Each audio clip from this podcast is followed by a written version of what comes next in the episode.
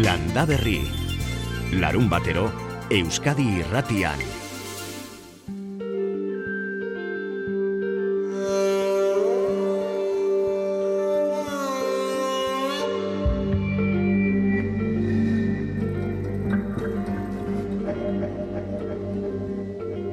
Araban hasiko dugu gaurko saioa lantzigoko maasti helduei begira.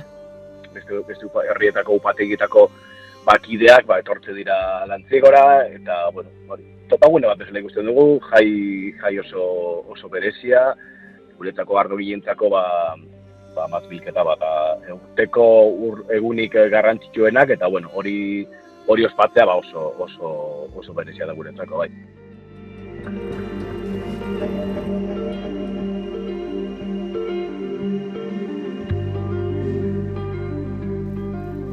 Gorka Mauleon maasti zaina da eta bai, bihar lantzegon egingo duten Arabako Herrioxako maasti bilketaren jaia zari zaigu.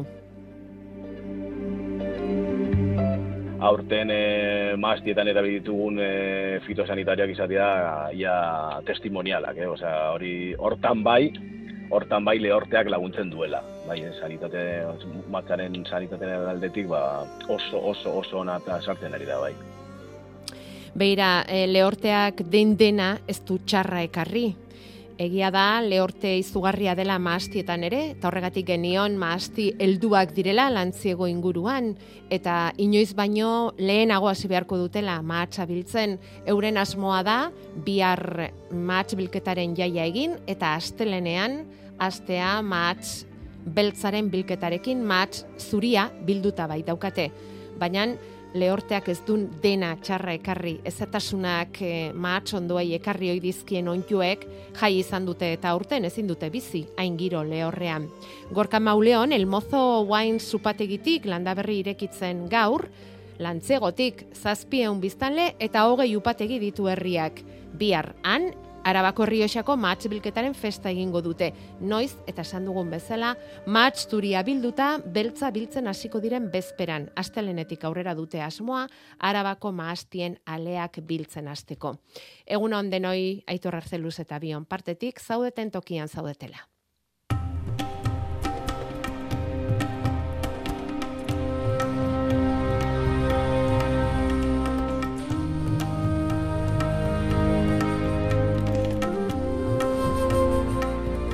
Landa berri, larun batero Euskadi irratian.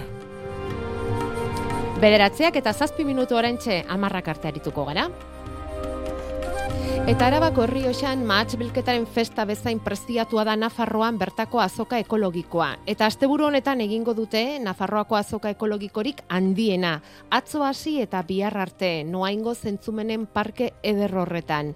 Hogeita amar erakus leio gehien gehienak Nafarroakoak, baina Espainia eta Frantziako ekoizleren batzuk ere badira tartean. Nafarroan ekoizten ez dituzten produktuak ekarditzaten eskatu diete karri dugu espositore batzuk, e, oekoize batzuk, e, kanpotik, bai frantziatik eta bai espainiatik, hemen ez ditugun edo e, parte hartu ez zutenak nahi edo e, nabarra ekologikoan, eta orduan ekarri dugu beste produktu horiek. Mugak, mugak zabaltzen ari den azoka da orduan, ez? Bueno, azkenean erakutsi nahi dugu bai konsumitzaile eta bai ekoizlei, azkenean ekologikoan egin daitekela denetarik eta aukera dagola konsumitzeko, ez? Bai ematen diolo garrantzia Nafarrokoa izateari, baina baita ere e, ekoizlei ikusteko beste produktuak ere ekologikoan ere egiten direla eta posible dela. Mira Notxotorena, NEPEK produktu ekologikoen elkarteko presidentea da, eta pentsatzen dugu zuentzat horrelako azoka bat egiteak eh, Nafarroan garrantzi handia izango duela, ez? Hau zuentzat, eh, batez ere, ekoizpen ekologikoan ari zareten ontzat, eta zu, eh, elkartearen presidente zaren aldetik, Miriam, egun handiak dira eta topaketa oso importantea. Bai, oso importantea da azkenean kalera ateratzea, e, konsumitzaileen eta gizarteekin harreman hori ukitzea eta ikustarazea ekoizle bezala hor hor gaudela, beste nekazaritza bat dagola eta aukera dagola ere konsumitzeko e, produktu guztiak ekologikoan, ez? Eta lehendakari bezala, pues azkenean hau da ebai promozioa sensibilizazioko gune bat, ez? Eta reflexorako gune bat e, zenolako nekazaritza eredua nahi dugun, uh Nafarrorako. Bai. Bueno, esan dezagun ekoizpen ekologikoaren aldetik Nafarroa oso aldrebes ere ez da bilela, ez da, Miriam? 2000 eta bosteun jaki diferente ekoizten dituztu era horretara, eta bai. gure datuen arabera behintzat, zortzieun ekoizle zaudete agiri ekologikoaren jabezaretenak. Eta zortzieun hoietatik, egun da zortzi, azken seila betean gehitu dira, emultzo horretara. Erritmoa bizitzen doala, esan nahi du horrek?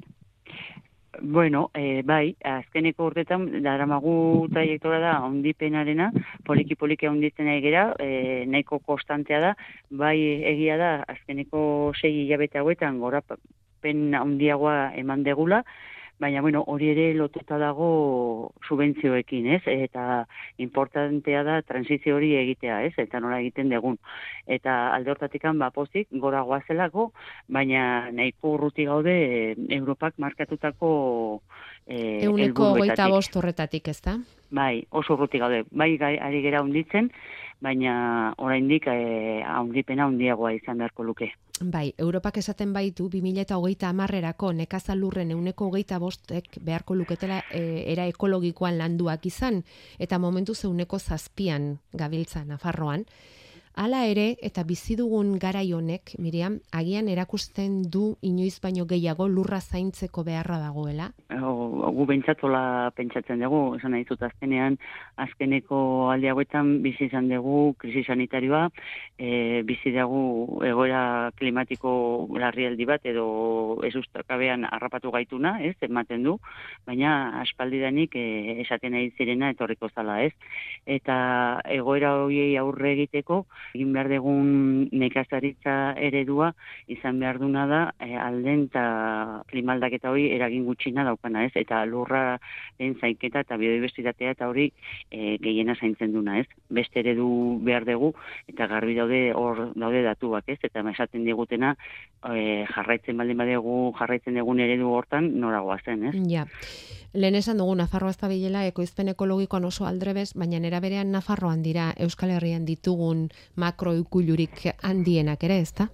Bai, hola da, hola da. Nafarroan ekazaritza pisu handia dauka, lurreremu handia daukagu ere bai, baina azkeneko berrogei urte hauetan e, bultatu den eredu bat izan da oso intensiboa eta e, azkenean ere bai nekazaritza bat iaia nekazariri gabe, ez? E, nekazariak desagertzen ari gera, poliki poliki, baina baita ere e, bueno, baditugu arrasto batzuk e, esperantzakin, ez? Hmm. Aldi berean ere ekologikoa gora dijoala, ema ikusten dugu aukera daudela, baina baita ere e, ezin dugu errepikatu konbentzionalan gertatutako haundipen hori e, eredu hortan, baizik e, guke esaten duguna da beste eredu batean, ez? Behar duguna nekazaritza bat nekazariekin, ez e, enpresa hundietan eta nekazaritza iraunkor baterako ere nekazariak egon behar direla. Segurazki astera doan batentzat, Miriam, mm, eta nekazaritza munduan mm, bere kaxa heltzera doan batentzat, ekologian astea, ez da igual hain zaila izango. Zailagoa da beste eredu batetik datorrenarentzat transizio ekologiko hori egitea? Bueno, eh, ez dakit, eh, nola esan, eh, errezago da astea ekologikoan, behin hasi ez gero, ez? Ez da errezare ekologikoan astea. Ordun bakoitzaren baitan dago e, erabakitzea, ez? Ereduan esarri nahi duen. Ez da erresa. Baina egia da ekologikoan hasten dana e, normalean ez dula atzera bueltatzen e, beste nekazaritzara, ez? Aldi berean e, konbentzionalan dagona edo hasten dana e, paus hori ekologikora eramatea ikusten da zaia, ez? Eta kostatzen nahi da nekazari txikik ertainak ere konbentzionalek adirenenak e, kostatzen ari zaie pausu hori ematea zaila da. Behin hasi ez gero eredu batean aldaketak e, kostatzen dira, ez? Egin beharrekoa dira, e, lagundu egin beharko zaie, bai administraziotik, bai e, beste ekoizleak ekologikoan garen apiskat ez eukitza beldur hori, edo era, ezagutzera ematera zealdaketak egin beharko diren, e, lanketan hori, eta eta eman beharreko pausua da, ez? Eta nik uste dut, e, denak administrazioak, bai ekoizeak eta bai konsumitzaileak, hortan lagundu behar degula, ez? Transizio hori egiten. Mira, notxotorena, mila esker gurekin egoteagatik eta ongi joan dadila dena. Bai, espero dugu ondo jarraitzea dena. Eskerrik asko. Gaio guztiak eh, lantzeko asmoz antolatu dute gaur goizeko amaiketarako mai inguruan, Afarroako azoka ekologiko handi horren barruan, Mirian Otsotorena bera gidari dela, hortxe jardun ekologikoan eta ekstensioan ari diren ordezkariak eseriko dituzte maiaren bueltan. Landa Berri. Bederatziak eta amalau minutu erantxe, Eta saioaren hasieran aurreratu diztu egun bezala, bihar lantziegon Arabako Herrioxako match bilketaren festa handia egingo dute, amarterdietan hasita. Herria itxura aldatu egingo da gorka maule honek adierazi digun bezala, el mozo wine zupategitik. Beste, beste herrietako upategitako bakideak, ba, etortze dira lantziegora, eta, bueno, bueno topagune bat bezala ikusten dugu, jai, jai oso, oso berezia, guretako ardo gilentzako, ba, ba, maz bilketa bat, urteko ur, egunik garrantzitsuenak, eta bueno, hori hori ospatzea ba oso, oso, oso berezia da guretzako. Ba. Lantiegon beste behin egin zan e, testa hau, eta laugarren urtean, eta bai gogoratzen dut, jende pilloa e, ba, agertu zela herrian, oza, gerria zegoen gainezka, ez, e, berez ez daukagu lantiegon egin beste jende tortzeko parkinik, eta e, adibidez, aurten alboko herri baten egongo da, kripanen.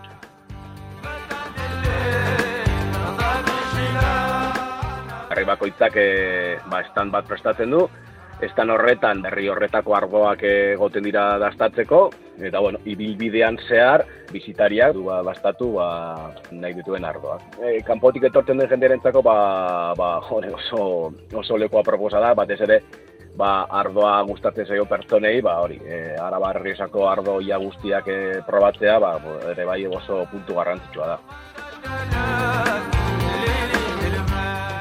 Lortu nahi dugun helburua jai honekin da, ba, hori, gure ardoak, ba, pixkate eskaparate horretara ateratzea, jendeak ezagutzea, jendeak ezagutzea, ba, araban Euskal Herrian eskualde hau daukagula, munduan oso, oso ondo ikusta dagoena, eta, bueno, hori, e, Euskadi guten dira pixkat irakustea ba, ardo oso berezik eta oso oso onak egiten direla Euskualde honetan. Normalean Euskal Herri mailan e, probatzen diren eta gustokoen izaten diren ardoak izaten dira urteko ardoak izaten dira. Oso berezia da e, macerazio karbonikoa edo beratze karbonikoa eta hoiek dira Euskal Herrian batez ere e, ezagutzen diren ardoak. Aurten e, ba, historian e, ba, bendi, izan, izan dugun bendimiarik aurreratuena e, izango da, bai edo bai. Horren erruduna bai edo bai e, ba, sufritzen ari garen aldaketa klimatikoa da. E, oso, oso argi ikusi da aurten ba, gonden lehortea, e, egoten e, sufritu ditugune temperatura altuak eta bar, horrek egiten du, ba, ba horrek egiten du erragina oso zuzena maaztiaren ere bai. Lehorteak eragiten du alde batetik ba, kiloko purua geistea, bai edo bai, eta gero kalitate aldetik ere bai, ikusten ari gara, ba hori, e, sartzen ari den matzaren asidotasun maila geisten ari dela. Hori izaten dira, jasango ditugun e, bi problema nagusienak urren gurteetan, eta bueno, ba, guk bai eskatzen diogu ba, gure aldundiari eta gure gobernuari ba, pixkate horren aurrean investigazio ari berriak eh, zabaltzea eta bueno, hori hortan bai egin behar dugu lan bastante fuerte aurren gurteetan bai. Ikerketa lerro berriak irekitzeko eskaria, Arabako Herriosako matz biltzailen ahotik. Alaxe esan digu e, bertatik el mozo wine supategitik gorka maule honek. Gutxiago bilduko dute matza, azidotasun maila basuagokoa izango da, hori badakite, lehortearen gatik, e, lehorteak aurten salbatu, hori bai salbatu dituzte onjoetatik, eta horren e, ardurarik ez dute izan, baina beti hauek eguraldiaren menpe daudenez, beti horri begira. Bederatziak eta emezortzi,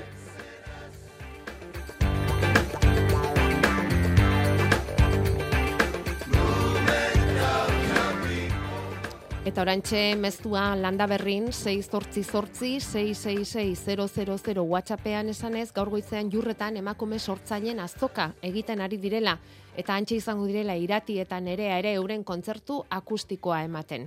Beraz, festa bada jurretan sortzaile emakume sortzaileen azoka. Egaztie jariak pausatu dira leioan.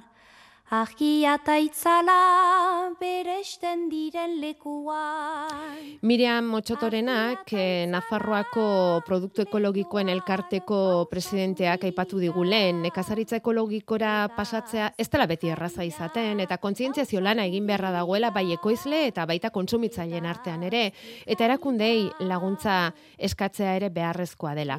Bueno, ba, helburu horrekin sortu zuen EH kolektiboak baserriko uzta ekimen Herritarrei etxaldetako ateak zabaldu eta han nola lan egiten duten azaltzea du helburu arte disiplinaren batekin ornituz bisitaldia. Gehienetan kontzertuak izaten dira musika kontzertuak. Eta badator udazkeneko baserriko uzta aurriaren zortzian izango da oraingo honetan Nafarroa beherean egingo dute Ibarlan oian artea baserrian. Hango ateak zabalduko dituzte Jean-Mari eta Mirenek eta musika jarriko dute hemen kantuan ari diren Xendarineko aizpek. Jean-Mari Donostian izan berri den azoka ekologikoan topatu dugu, EH kolektiboko pikunietako hartzaiak erakutsita. Josebe Blankoren eskutik inguratu gatzaizkio eta etxaldeaz galdetu. Ea izenari ohore egiten ote dion etxalde horrek hori jakin izan dugu lehen lehenik oianez ingura inguratua ote dagoen Nafarroa bereko ibarlan oian artea? Bo, memento bat ez pentsatzen dut aixe gehiago oian bazita ikera, bena geroztik uh, beste etxaldetan bezala gure etxaldeak ere lur berritu ditu, beraz oian zomeita urtiki pentsa egiteko, bena bo, gelditzen dira are ere oianak eta mendiak eta okasionia izanen da egun hortan jendek deskubritzeko ba gure herria eta gure etxaldea ere. Ara. Herria txipia izanen da? Larogoita bos bizitzare gira eta uh, Basen Nafarroko ara, gutien, bizitzare gutieneko herri bat, bai, ara. E, egingo iguzu argazki bat zuen etxaldearena, mesedez? Bai, uh, ordean gu, nik hartu nuen, uh, ara, ene aitaren txegida, ara, og, badu, aspaldi bai, hogei urtetan hartu nuen, eta ba, gure amarena zen etxaldea, eta gure amamarena, eta, ara, eta gero etxaldeak, orain baditu, uh, ara, dozena bat hektara pentze, eta beste emeste oiana, eta gero ardiekin ari gira, ari gira ardi eh, esnadunekin, behi aragitakoekin eta xerriak, eta ekologikoan gira 2000 zorziaz geroztik, eta, eta mendia urbirukanez, hainitz ibiltzen dugu mendia ere, Odean, urtean uh, autonomoa gira seira bete ez, beste seira bete Ez, seira bete, hainitz erosten dugu kanpoan uh, kabaren bazkatzeko, ara. Bueno, merkatuan topatu zaitugu, produktu ekologikoen merkatuan topatu zaitugu, eta bueno, hemen ikusten ditugu, ba, iparraldetik hain preziatuak ditugun e, foa, pate, aso eta horrelakoak, baina badira saltxitxonak ere, txerrikia... Hemen saltzen ditugu sustut txerriki kontserbak, ordean, ara, gantxigurra, odolki, lukinka, urineko ala, hainiz gauza, bo, xingar ere badugu, eta saltsitsoiak ere. Eta gero asua, ahatseki asua ere aurten egin dugu lehen aldikotz, eta hori salgai ezartzen dugu. Eta gero beste naz, uh, saltzen dugu, uh, di, direktu, zuzenki gure pezeroer uh, haragi freskoa ere hainitz, edo xerriki, edo bildots, edo ahatseki, edo behiki eta gio ardi esnea orain arte saltzen ginoen uh, esnetegi batetarat, eta urten uh, mirentxo eneraguna uh, plantatu da etxaldean eta geroztik uh, gazna egiten dugu etxen. Ara. Zuek noski saltzen duzuenetik bizizarete, ez da? Eta, eta salmenta xuxena aipatu duzu, hori da zuen saltzeko modurik eh, handiena, eh, azokak eta gero ze etxetik edo internetez edo nola? Bai, ordean, egiten dituko uh, azoka zomeit hemen egoaldean, egin dugu Zumaia, Zarauz eta orain hemen donostian, usaian zerain ere egiten dugu, Eta gero iparaldean ere zonbeit feira, eta gero uh, etxetik saltzen dugu badugu etxen denda tipi bat, eta, eta gero iparaldean montatu dugu beste laborari batzuekin elkarte bat, uh, kontsumitzaileekin uh, zuzenki hartzeko, eta badugu denda tipi bat ere larzabare herrian. Ara. Eta elkartea sabaia deitzen da. Ara. Zailagoa da? Ekologian aritzea? Deia bakotxa bera, bere buruaz erekin behar du hasi, eh? eta hor segur bari da bere autoetaz, hor be, asumitzeko pres da edozain uh, astokerien entzuteko parean, ez da hainitz entzuten ditugu.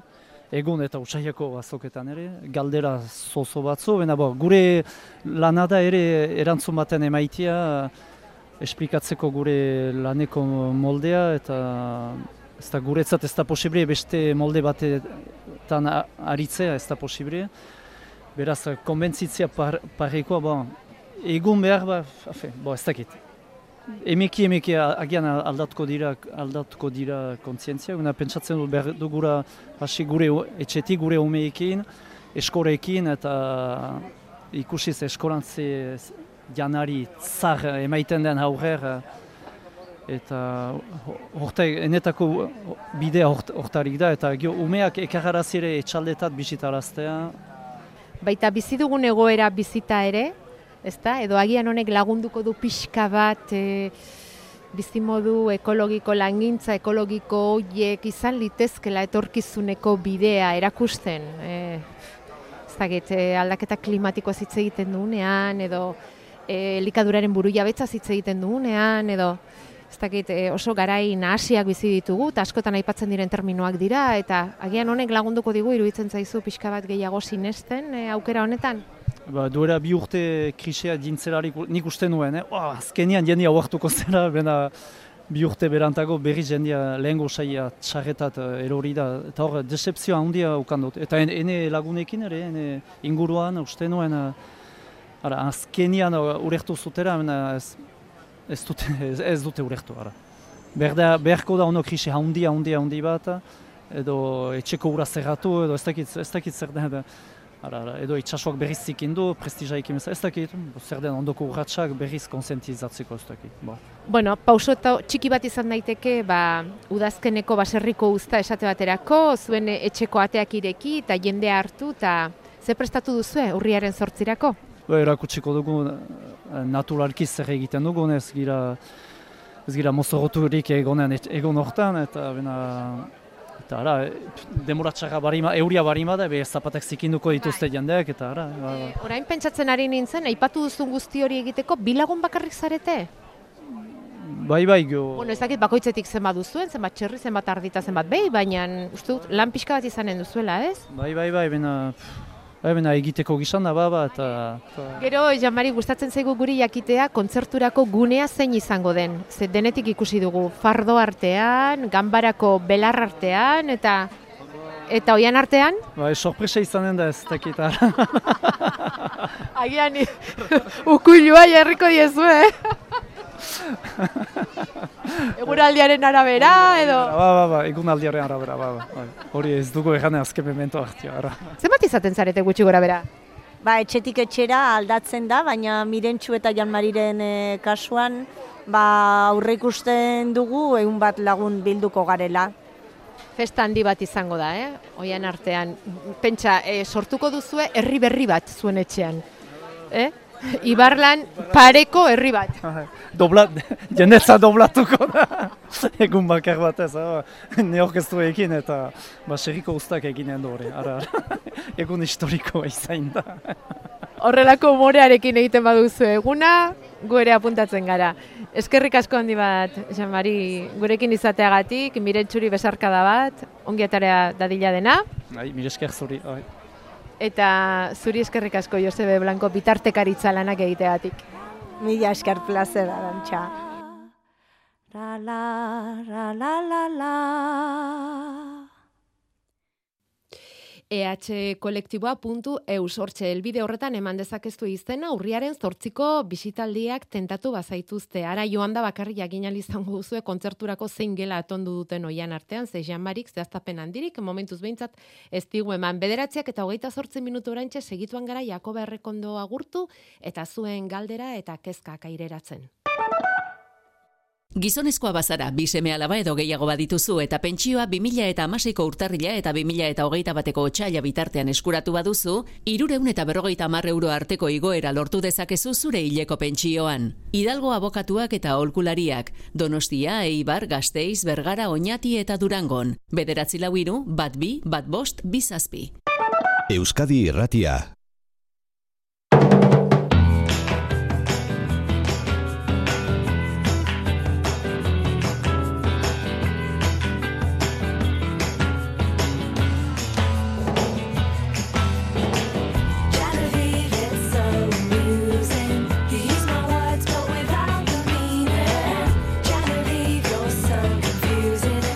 Landa Berri, Arantxa Arza eta Jakoba Errekondo.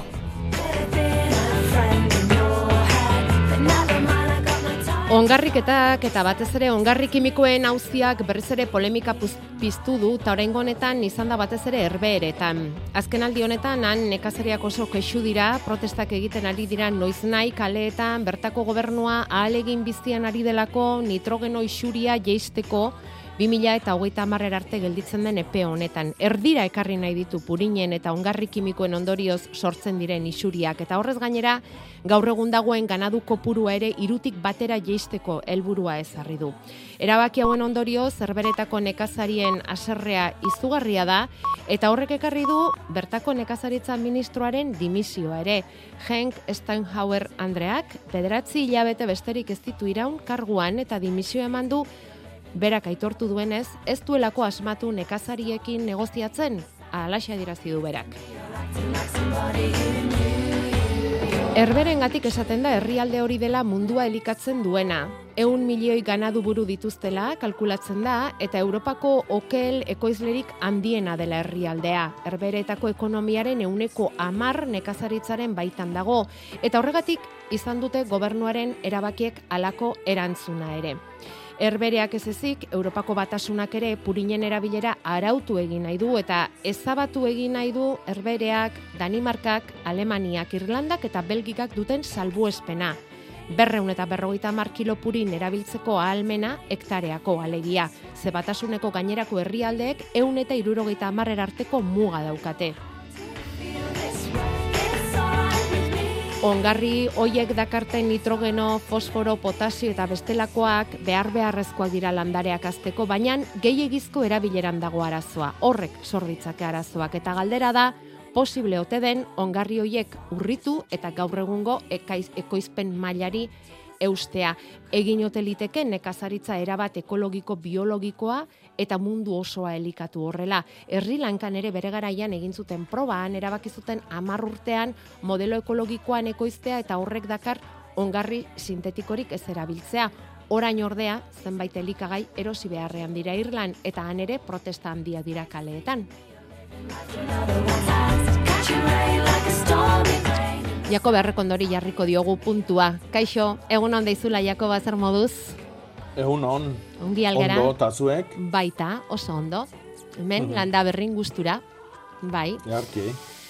Ze esaten duzu, posible alda nekazaritza global eta ekologikoa? Zalantzari gabe. Posible da, eta Ez, nola? ez da posible baizik eta posible izango dan bakarra da. Eta nola? Nekazaritza kimikoak, eh, eh, produktu sintetikotan eta industrialki produzitutako ongarri, e, e, insektizida, herbizida eta barretan oinarritutako nekazaritzak ez dauka etorkizunik. E, eta, bueno, ba, hoi, bueno, garbi, garbi ikusten ari ba, horrek zer eragina daukan e, ba, klima aldaketan, eta ez hori bakarrik, baizik eta, bueno, gure ondorengoei utziko diegun lurrean, urean, arnastuko duten e, airian, eta bar. E, e, bueno, bide horretan beti izango dira trabak, baina, bueno, hori normala da. Normala da, zatik e, bueno, ba, administrazioak eta administrazioari lotuta dauden industrien eraginak ba, ekarri du ba, urte askotan e, erakutsi digute ba, nekazaritza hori dala bakarra, aukera bakarra eta negozio aukera bakarra. E, eta bueno, oain hori aldatzia oso konplexua da, oso konplexua da. E, eta bueno, gutxinez, behi da, e, dimititu egin du ministruak. Hemen tokitan gaude. Ja, gertatzen dena da, Jakoba, eta e, ekoizpenari dagokionez, e, ekoizke, ekoizpen, produktu ekoizpen kopuru bat beharrezkoa da, e, e, produktu sintetiko horiek erabili ezean, produkzio ere jeitsi egiten dela mm, probatua dago. Hemen Sri Lankako datuak aurkitu ditugu, eta ekoizpenaren euneko hogeita jeitsi zen adibidez arrozaren kasuan, eta mm, tearenean euneko berrogeita hamar. Bai, noski, Orduan- hor eh, transizio hori beti da oso komplexua eta komplikatua. Hmm. E, bueno, horrek zailtasunak ekartzen ditu. Baina baita ere galdera da horrek zer onurak ekartzen ditun. Eta ez hori bakarri, baizik eta nekazaritza industrialarekin e, ekoizten degunaren zati haundi haundi bat alperri galdu egiten da. E, eta hain justu, ba, alperri galtzen da, ba, bueno, ba, itxusiak diran landariak eta fruituak eta ez ditugulako ikusi nahi eskaparatetan, eta bar, eta bar. Orduan, ba, hor dago, e, ba, bueno, ba, ibarlatik eh, lehen izan diguten bezala ez da, jendiaren kontzientzia. Eta jendia ez dago kontzientziatuta, inola ere, inola ere. Bueno, badaukagu oraindik ere zer egina, baina mm, esanguratsua da, bai, herberetan, esan duzun bezala, bertako nekazaritza ministroak dimisioa eman izana, ba, bueno, ez dutelako asmatu, berak ala aitortu du, negoziaketa horiek aurrera egiten, eta, bueno, Hmm. jarraituko dugu. Bai, Hor garbi da bai, da, bueno, Europak eh, argi eta garbi esan digu eh, zer egin behar degun, adibidez purinakin, Bai, edo nekazaritzak ze bide jarraitu behar duen, eta ea benetan gu bide horretan egian edo ez. Adibidez, ba, hemen ma, ma, makro Granjak, ukuiluak, bai. eh, lurrari gabeko nekazaritza, sustatzen nahi geha, eh, hidroponikoa, eh, eta bar, eta bar. eh. Eta orduan, ba, horrek badakigu zer ekarriko digun. eh. Ekarriko digu, ba, kalidade oso eskaseko janariak, e, e, bueno, ba, osasunian ere bere eragina dutenak, eta gero, ba, osasunian eragina dute baita ere, ba, nekazaritza horrek uzten digun urak, aireak, lehen esan duguna, ez da, lurra, ja, eta, eta planeta bera, ez da? bueno, hori bai, baina etxetik hasi behar dugu, eh? Bai, bai. Urrunera joateko hurbiletik abiatu behar da, hori ere egia da. Bai, bai. bai. bai. Bueno, Jonander Arrillaga zai daukagu, e, eguraldiaren berri jaso nahi dugu. Hau izango da ofizialki udako azken asteburua eta ostiral goizaldean sartuko gara ofizialki udazkenean, naiz eta aiako beharreko ondorentzat aspaldi garen udazkenean, eta kutsua egon badago ez da, baina Jonander Arrillaga, kaixo egunon, Kaixo egunon. zuri galdetu nahi dizugu transizioa nolakoa izango den. Ofizialki udatik udazkenerako transizio hori nolakoa izango den, zer da karrasteak? Ba, momentu zuda astronomikoa, eguraldi lehor eta egonkorrarekin bukatuko dugu. Antizikloia Britania eruarten inguruan e, kokatu, kokatuta egongo da, zirkulazioa, depresioen zirkulazioa blokeatuz, ondoren Europa erdialdera mugituko da, eta beraz, e, ondorengo egunetan eguraldia egonkorra izango da, ekialdeko fluxua izango dugu, beraz, lasaia eta presbitazio gabe ondorengo 6 egunetan. Gutxienez, beraz, ostiralera arte zaila, oso zaila izango da Euskal Herrian e, euria egitea. Ez dugu printzipioz e, euria espero. Temperaturaren aldetik, e, atsegina izango da, e, ez du bero handiegirik egingo, bihartik aurrera temperatura maksimoak hogeita bost ingurukoak izango dira, kostaldean apur bat basuagoak iparekialdeko aizearekin, eta mediterraneo isurialdean ba, apurtxo bat altuagoak eta zazpi hogeita sortzi gradura iriz daitezke ondorengo egunetan. Hori bai, minimoak, e, gaueko temperaturak nahiko freskoak izango dira, batez ere barnealdean, e, araban, nafarroan, toki askotan, amar gradutik jetxiko dira e, temperatura horiek, bos amar gradu artean izango dira minimoak beraz, ondorengo egunetan e, Mediterrani isurialdean. Kanta hori isurialdean ordea, amar amabos gradu inguruko temperatura minimoak eh, espero ditugu. Beraz, labur bilduz, ondorengo egunetan eguraldia egonkorra izango da, gutxienez ostiralera arte. Hortik aurrera datorren asteburuan babaliteke aldaketa etortzea, baina oraindik eh, asko geratzen da. Sei Bai. egun geratzen dira. Bai, ostirela justu udazkenean sartuko garen eguna, ezta? Hala da. Et- bai, bai. Ta bien bitarte horretan, ba, gaude udazkeneko tenpora egunetan eta bueno, ba pello zabala ez daukagunez eta ark emango dizkigun azalpenik ez daukagunez, ba pixka begira egon gara eta Jakoba asteazkenean euri erauntzi mm, edertxo bat botazu, asteazkenean ez, asteazkenetik ostegunerako goizalde horretan, eta esan genuen, bueno, igual temporetan honek zerbait esan nahiko du, baina ez daukagu inor horren gaineko azalpenik emateko. Norbait balego zaindu dituena temporak eta guri azalpenak emateko preslegokena, ba hartuko genituzke, baietz? Bai, oixe. Bai, hoxe. Jonander, mila esker handi bat, asteburu hon, Berdin, eskerrik asko, agur, agur. Eyes Eta honela emango diogu ofizialki hasiera Jakoba Errekondoren hogeita emezortzigarren irrate urteari. Jakoba, hogeita emezortzi urtez. Bai, Ze- gezurra mateu, ez? Ia, esa- esan daiteke, asterik utsegin gabe, ez? Ba, gutxi gora bera, bai. Gutxi gora bera. Bai, bai. Ai, ze txarra naizen kalkuluak egiten. Bestela egingo nuen zenbat aste ote ziren, baina berandu, berandu gogoratu naiz. Ah, Ba, pena. biderkatu, berroita mabi gatikan Hori biderkatu. da, hori da. Ai, bueno, aitor hemen daukat laguntzaile ona eta egingo dugu bion artean. Hori da. Bera segurazki matematiketan ni baino bea izango da.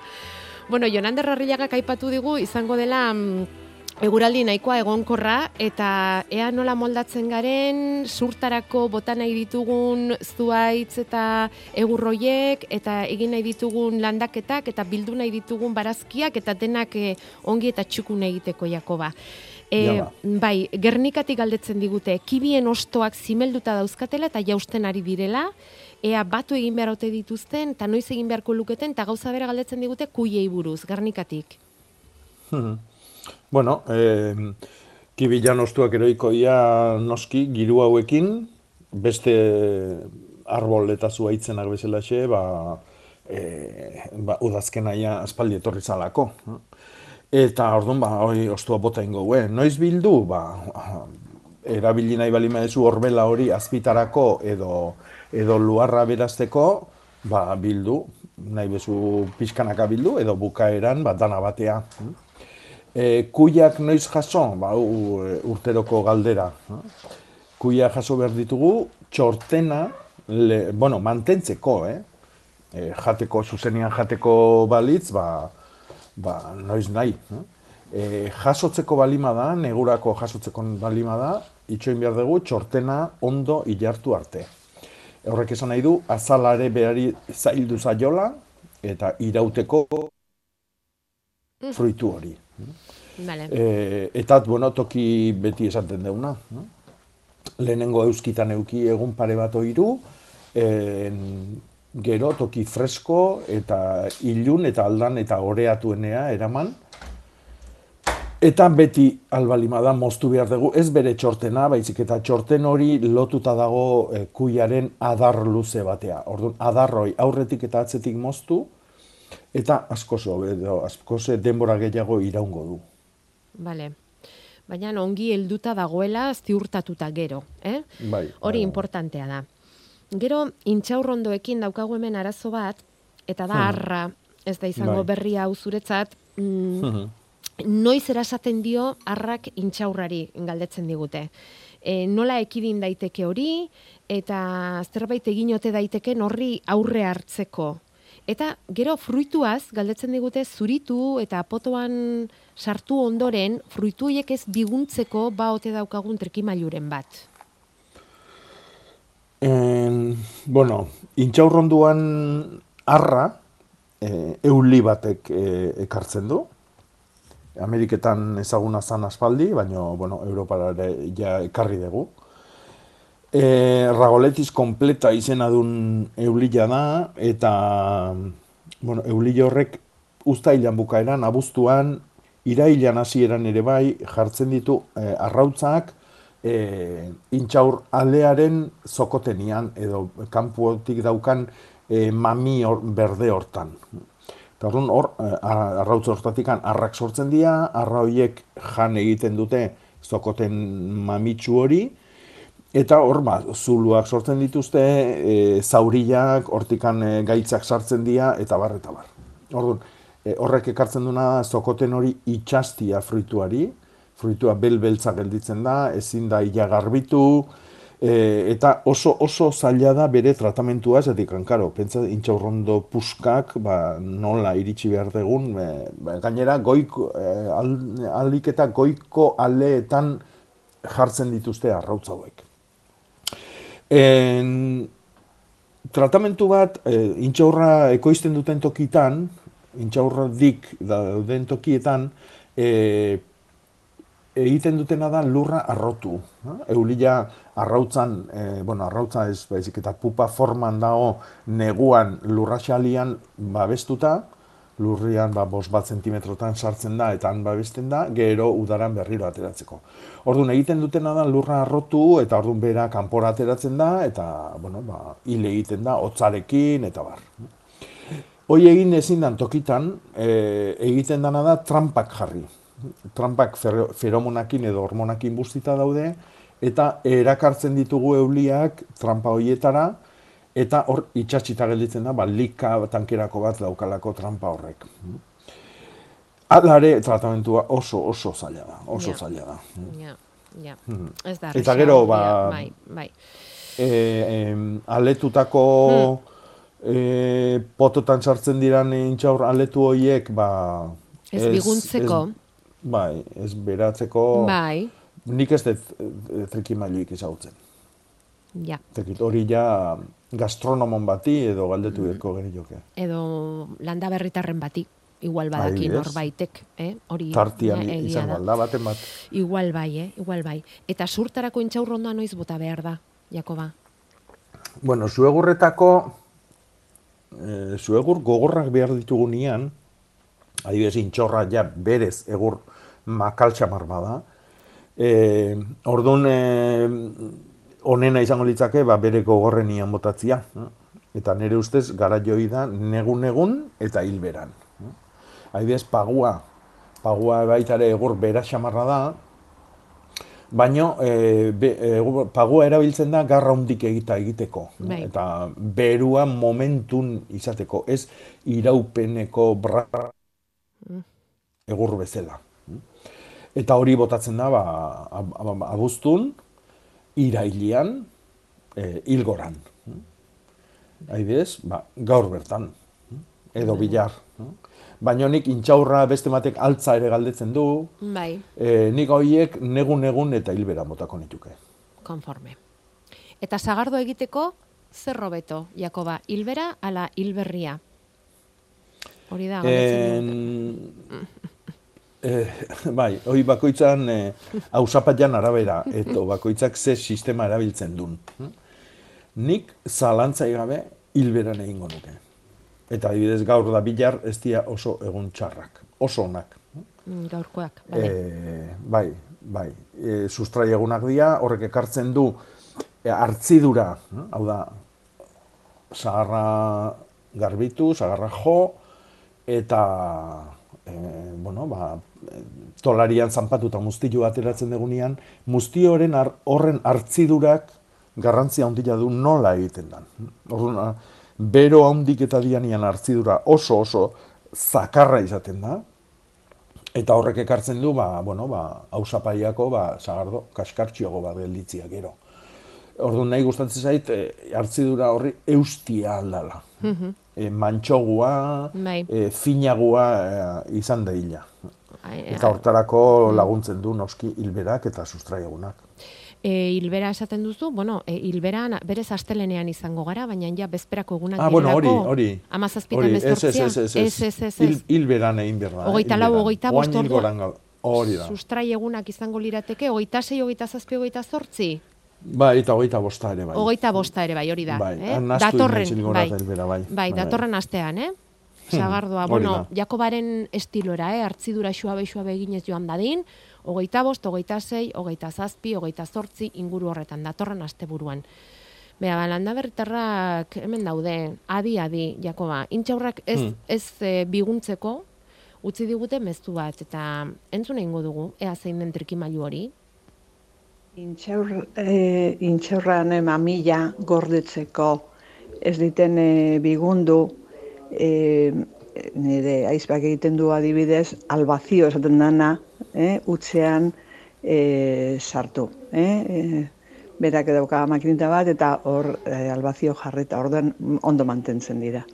Bueno, egunon, danari eta gaur. Eskerrik asko berdin zuri ere, bai, hola, utxean z- batera izerik gabe gorde, eta, ba, beira, Hmm. izan daiteke.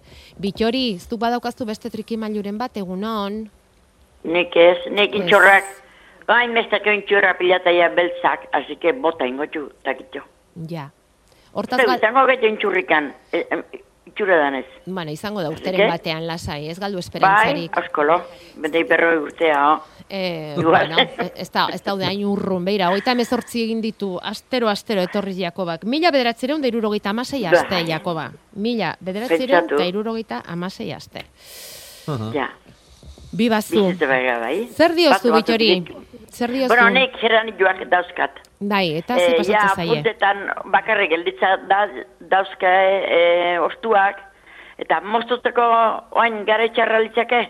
Guazen lorategira, Jakoba. En, ez, ez, baino nik itxengo nuke udaberria.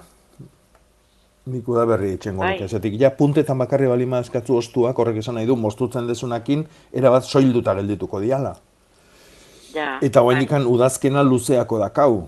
No? Eta udazkena bakizu hemen oso ona izaten dala. No? Eta orduan abendua bitartian, ba, landarioik eotia ezer gabe, ba, takit, nik itxoingo nuke udaberria.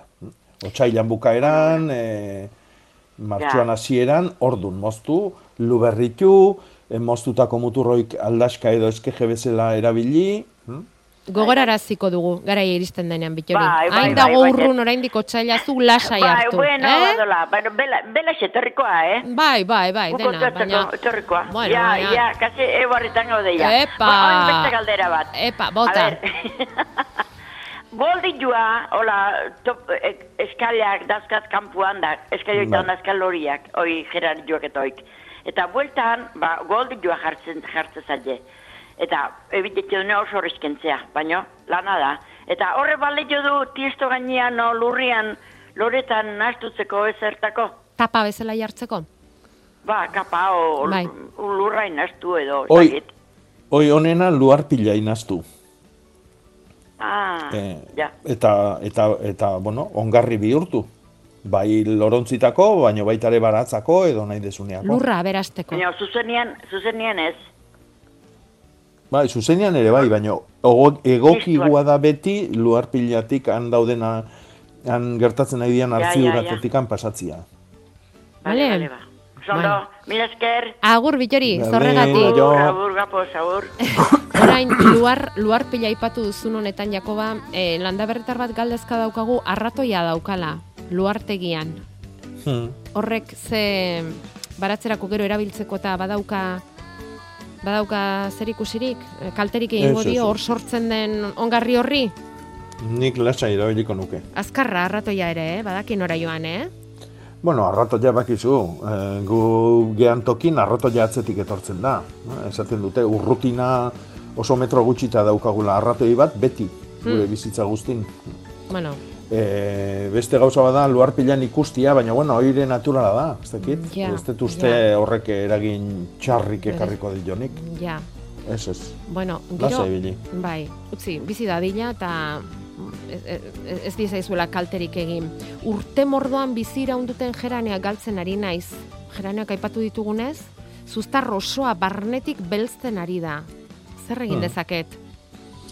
Bueno, hori da, gerani joan arra, baita ere, baleno intxaurronduan uh, esplikatu dugun bezala, ba, eh, gerani joan beste arra badaka, euli batek eh, utzitako arrautzetatik sortzen den arra bada, eta taatulu baten lana egiten du, hau da, enborra, enborraren barrua sartzen da, eta enborra barrutik jaten du. Hmm. Eta enborra aurrea eta aurrea segitzen du, eta orduan ba, enbor hori gelditzen da, ba, e, izardeik etortze ez dala, eta ilartu egiten da. Orduan ba, tratatu behar dugu, e, euli joi, eh? eta beti esaten dugu, hori bazilusakin oso errez tratatzen da. Eh? Bazilus turingensisa, nastutze bali madio ni molilua, edo eta beti, beti, beti jabo e, potasikoakin lagunduta. Vale. Hori bai, martxuan hasi, eta horrelako erasua balima dago, horrek esan nahi du urron gurtian ere e, izardialdi berriakin batea setxuna eziko zaizkigula, eta orduan hasi tratatzen, sortzi egunero, e, bi, bi hiru hilabete bintzat bai. Vale. Eta ikusi, aberlandariak buelta ematen dion, eta bar, hortarako e, zulatutako lehendik dauzkagun adarrak moztu eta kendu egin beharko genituzke, eta geranillo horri lagundu noski. Ongarria ondo eman, e, lorontzitan balima daude luberritu, eta bar. Vale. Goroldioa lur, e, loretarroaren lur gainean jarri eta ura bota eta gustora egoten da lorea, dio hemen batek. Honek Mhm. proba egin du eta badirudi baietz. Eta lorategian gaudenez, azkentxo bate, eskejeak egiteko egunik onenak, Jakoba? E, eskejiek egiteko egunik onenak- eta kalak aipatzen, aipatzen ditu.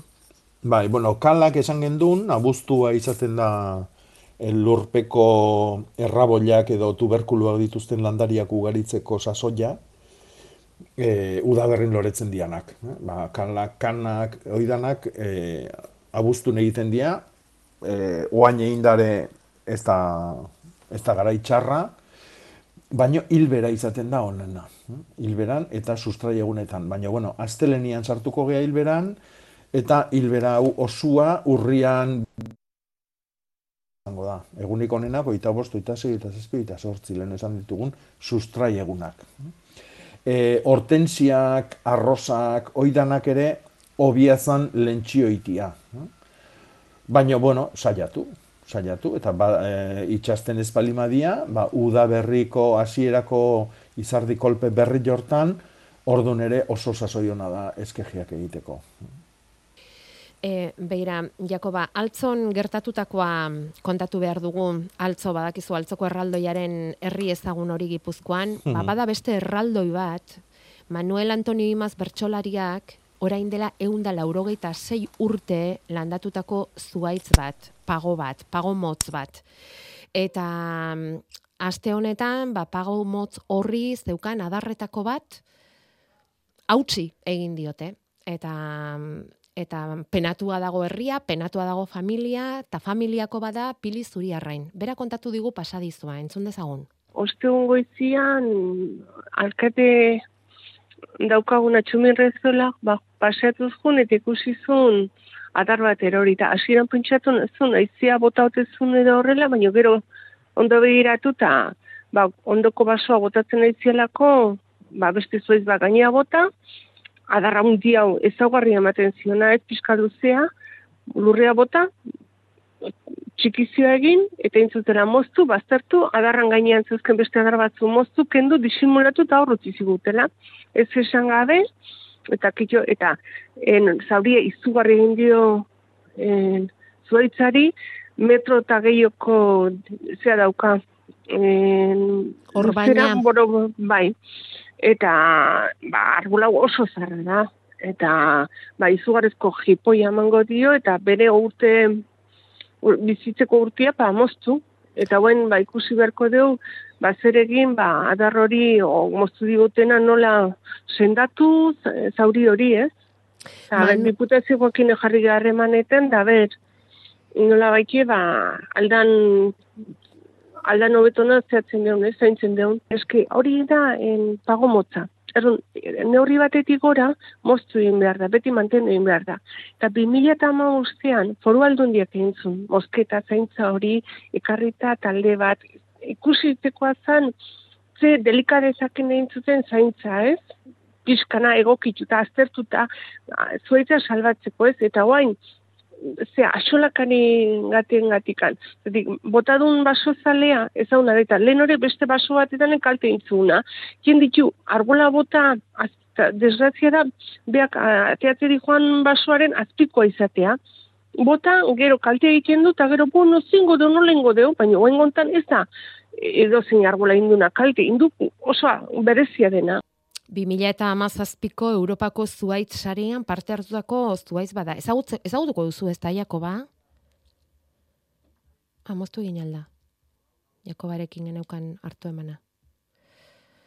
Bueno, egun da laurogeita sei urteko zuaitza. Hori nola, zauri hori nola sendatu edo zer egiterik ote dagoen, hori galdetu nahi genion Jakobari, eta moztu egin zaigu berarekin geneukan hartu emana. Pili zuriarrain, altzotik zuzenean aritu zaigu. Ezagutzen, ezagutuko duztula zuaitz hori esaten genuen, Jakoba? Bai, bai, ezautzet eta pena da. Aspaldi bisitatu gabia dakat, baina guain Bai. guontan jun biharko dugu. Eta zer egin daiteke zauritzar hori Bueno. sendatzeko? E, ez erregiterik ba, dago, eta zuaitzak pago motzorrek e, irauterik izango du olako zauriaren ondoren edo?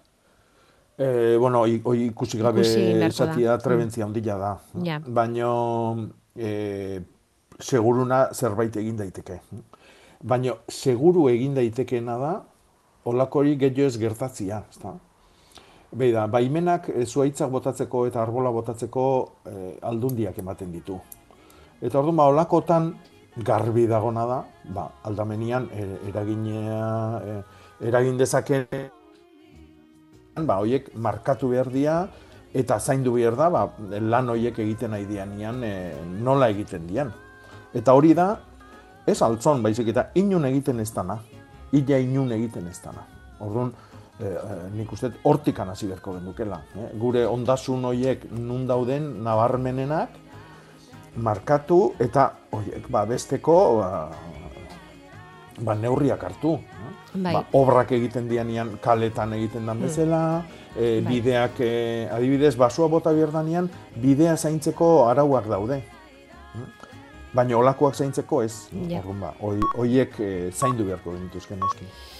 Bueno, mila bederatzireun da irurogeita amasei aste, orain arte jako berrekondok irurogeita amazazpigarrena datorrena izango da, eta beharko dugu gaur esan ez ditugun guztiak esan alizateko. Mila esker gaur ere gure gana etortzeagatik Jakoba, mila esker landa berritar guztioi albisteak orain Euskadi Irratian.